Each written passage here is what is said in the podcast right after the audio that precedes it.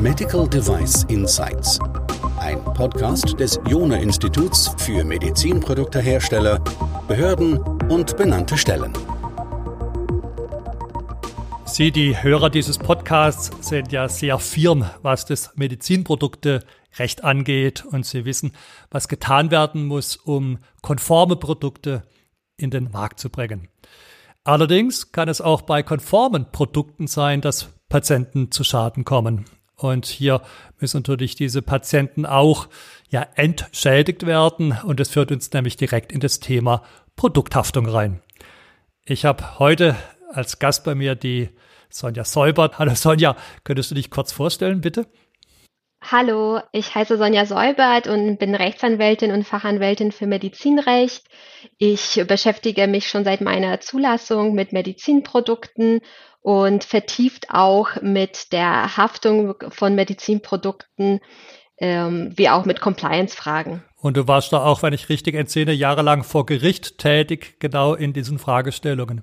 Ja, genau. Ich war über fünf Jahre vor Gerichten unterwegs und habe sehr wahrscheinlich fast alle Landgerichte und Oberlandesgerichte in Deutschland kennenlernen dürfen. ja, dann müssen wir trotzdem aber mit einer absoluten Laien- und Einstiegsfrage starten, nämlich die Frage, was ist überhaupt Produkthaftung? Produkthaftung umfasst alle Fragen der Haftung für entstandene Schäden, die im Zusammenhang mit Produkten kommen. Das betrifft jetzt aber nicht nur Medizinprodukte, sondern alle Produkte, oder? So ist das. Das Produkthaftungsgesetz ist jetzt nicht speziell für Medizinprodukte entwickelt worden, sondern gilt für alle Produkte, die sich auf dem Markt befinden. Die ISO 13485 verwendet auch den Produ Begriff des Produkts, meint damit aber nicht nur Produkte, sondern auch Dienstleistungen.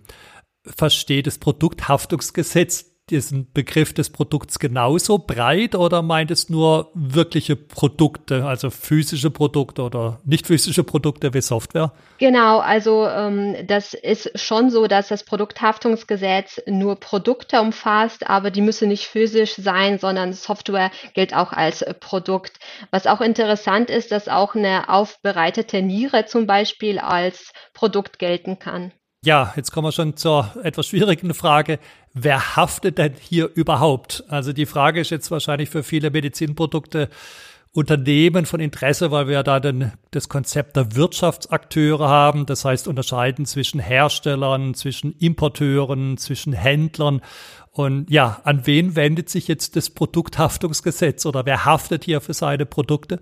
Also das Produkthaftungsgesetz richtet sich in der ersten Linie schon an die Hersteller, aber hier gibt es auch eine kleine Ausnahme für die sogenannten Quasi-Hersteller. Wenn also nach außen nicht ein der tatsächliche Hersteller erkennbar ist, sondern zum Beispiel ein Lieferant als Hersteller sichtbar wäre, ohne dass er sich als solcher auszeichnet. Das wäre also beispielsweise was in den alten PLM, OEM-Szenarien, wäre das dann der PLM, also derjenige, der quasi seine, sein Label auf das Gerät mit drauf macht, wäre das dann dieser Quasi-Hersteller? Genau, so ist das. Also das, das ist so ein typischer Fall, den man aus der Praxis kennt, dass der PLMer als tatsächlicher Hersteller dann vollkommen in die Haftung eintritt. Was auch interessant ist und wichtig ist, wenn man als Lieferant vielleicht sich auch entsprechend gekennzeichnet hat nach außen, aber trotzdem der tatsächliche Hersteller jetzt nicht erkennbar ist, so kann man als Lieferant auch haften, wenn man nach einer entsprechenden ja, Mitteilung des Geschädigten den tatsächlichen Hersteller hier nicht nennt. Also in der Praxis sieht das so aus, dass ähm, zum Beispiel ein Produkt, auf dem Produkt steht, dass ein Lieferant XY ein Produkt ähm, geliefert hat, ohne dass dort der Hersteller genannt wird. Dann kann sich der Patient, ähm, der Geschädigte, dann an den Lieferanten XY wenden und sagen, bitte teilt mir den Hersteller mit. Antwortet er aber innerhalb eines Monats nicht, so wird, so wird er als tatsächlicher Hersteller dann äh, angesehen vom Gesetz aus. Hm, da haben wir Glück, dass die MDR da uns relativ strenge Vorgaben macht, was da auf den Labels auch mit draufsteht. Das auf jeden Fall. Ja, da kommen wir gleich zum nächsten großen Punkt, nämlich der Frage der Schadensummen. Die Angst wahrscheinlich vieler Hersteller oder wie wir gerade auch gelernt haben, quasi Hersteller besteht möglicherweise darin, dass sie fürchten, ja, in ihrer Existenz bedroht zu werden, äh, wenn ein Schadensereignis eintritt. Über welche Größenordnungen spricht man denn hier typischerweise? Also so einen typischen Schaden kann man hier jetzt nicht nennen. Also der Schaden wird immer individuell beziffert. Haben wir einen geschädigten Patienten, so muss er nachweisen und darstellen, wo konkret ja sein Schaden liegt.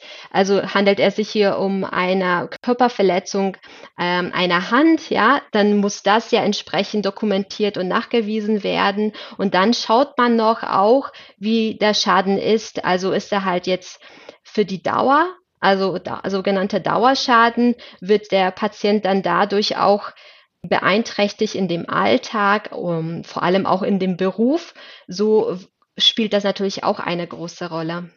Bedeutet es, dass einer, der einen irreversiblen Schaden hat, also beispielsweise berufsunfähig ist und ein höheres Gehalt hat, dann eine höhere Schadensumme hat als jemand, der einen kleineren Lohn typischerweise empfängt?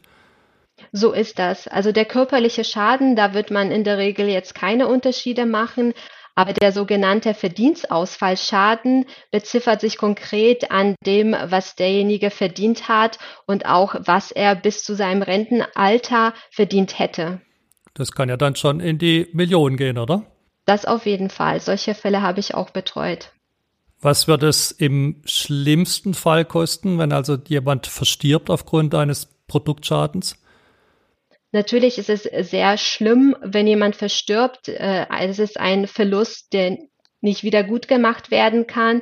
Nichtsdestotrotz ist es im Sinne des Schadensersatzes nicht ein hoher Schaden. In der Regel kommen hier nur Entschädigungen in Höhe von 10.000 Euro in, in Frage. Das könnte man sich in den USA wahrscheinlich gar nicht vorstellen. Nein, kann ich. Also in den USA sieht das wirklich alles ganz anders aus. Vor allem, weil man da jetzt nicht nur quasi diesen zivilrechtlichen Anspruch mit berücksichtigt, sondern auch den strafrechtlichen. Also der Hersteller soll in Amerika auch noch zusätzlich bestraft werden. Das gibt's in unserem zivilrechtlichen Ansprüchen ja nicht. Wenn es jetzt gerade um solche Summen geht, da stellt sich natürlich die Frage, wer muss jetzt hier wem was nachweisen?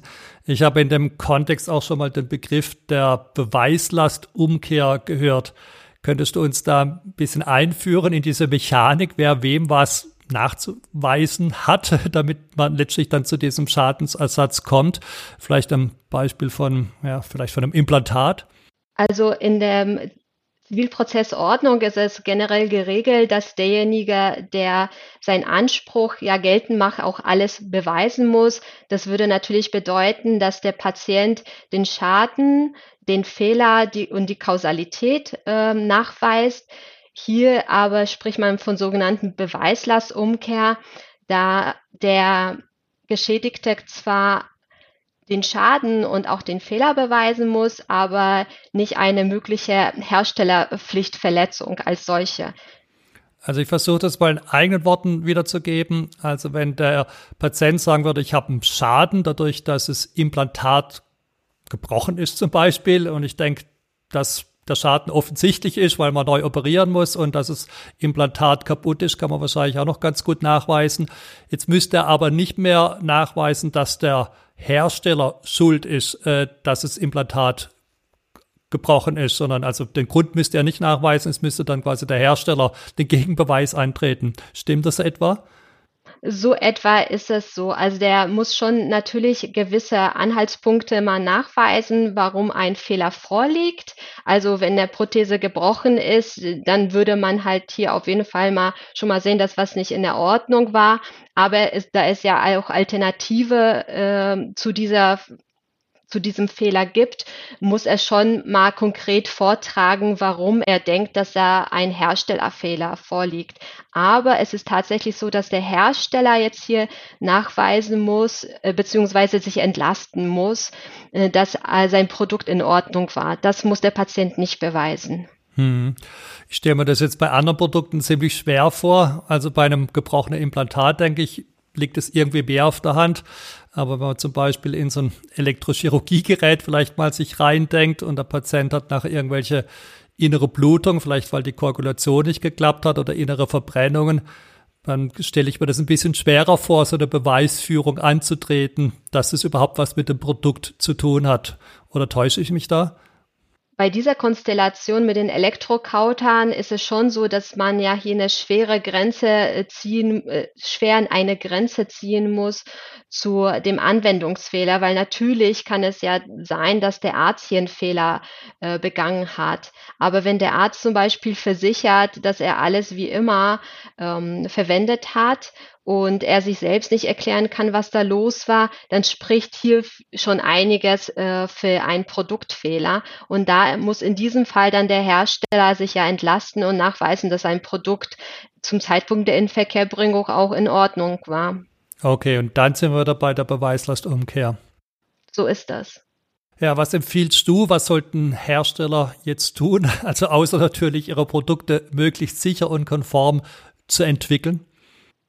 Also der Hersteller soll vor allem auch den, den Markt beobachten, damit er auch immer am beim Stand der Wissenschaft und Technik bleibt. Er muss schauen, ob äh, die Produkte nicht weiterentwickelt werden müssen oder nachgebessert werden müssen, um eine bestimmte Patientensicherheit und auch Anwendersicherheit zu geben und alles auch besonders dokumentieren. Also ich denke, wenn jemand eine vernünftige technische Dokumentation hat, dann sollte er keine Angst haben, weil das in der Regel ja von der PMS-Pflicht ja, äh, also von dem PMS ja umfasst ist. Hm. Also hier einmal mehr die Bedeutung der Post-Market Surveillance, die du hier mit erwähnst. Und da ist ja die MDR schon sehr, sehr granular geworden, was diese Anforderungen angeht. Und was die MDR uns auch noch mitgibt, ich wahrscheinlich wäre das auch deine Empfehlung, äh, eine entsprechende Versicherung abzuschließen. Das auf jeden Fall. Also natürlich kann man sich jetzt nicht gegen Vorsatz äh, versichern, aber gerade wenn irgendwas Unerwartetes kommt, ähm, solche Schäden kann man natürlich auch versichern und das ist sehr empfehlenswert. Ja, wir haben jetzt die ganze Zeit von Produkthaftung gesprochen gehabt. Ähm, welche Regularien schlagen denn jetzt hier zu? Also mit welchen Gesetzen müsste man sich ja auseinandersetzen? Wo müsste man nachlesen, wenn man beispielsweise ähm, noch Details genauer erfahren will? Also wenn wir hier nachschauen wollen, dann schauen wir in das Produkthaftungsgesetz. Das ist das A und O der Produkthaftung. Und zudem können wir natürlich auch in unserer äh, nationalen Normen wie Paragraph 823 BGB bezüglich der Deliktshaftung schauen. Okay, also für alle Medizinprodukte vorbelasteten Hörer mit Normen sind jetzt hier nicht die internationalen harmonisierten Normen gemeint, sondern in diesem Fall ein nationales Gesetz. Ja, für all diejenigen, die noch mehr darüber wissen wollen, die Kontaktdaten von Sonja Säubert finden Sie wie immer unten in unseren Show Notes. Dort auch ein Hinweis nochmal zum Thema Post-Market Surveillance und auch wie man die automatisieren kann, weil diese ständige Überwachung ist natürlich auch ein repetitiver Prozess und da kann man relativ viel automatisieren. Liebe Sonja, ich danke dir ganz herzlich, dass du mit dabei warst. Herzlichen Dank auch meinerseits.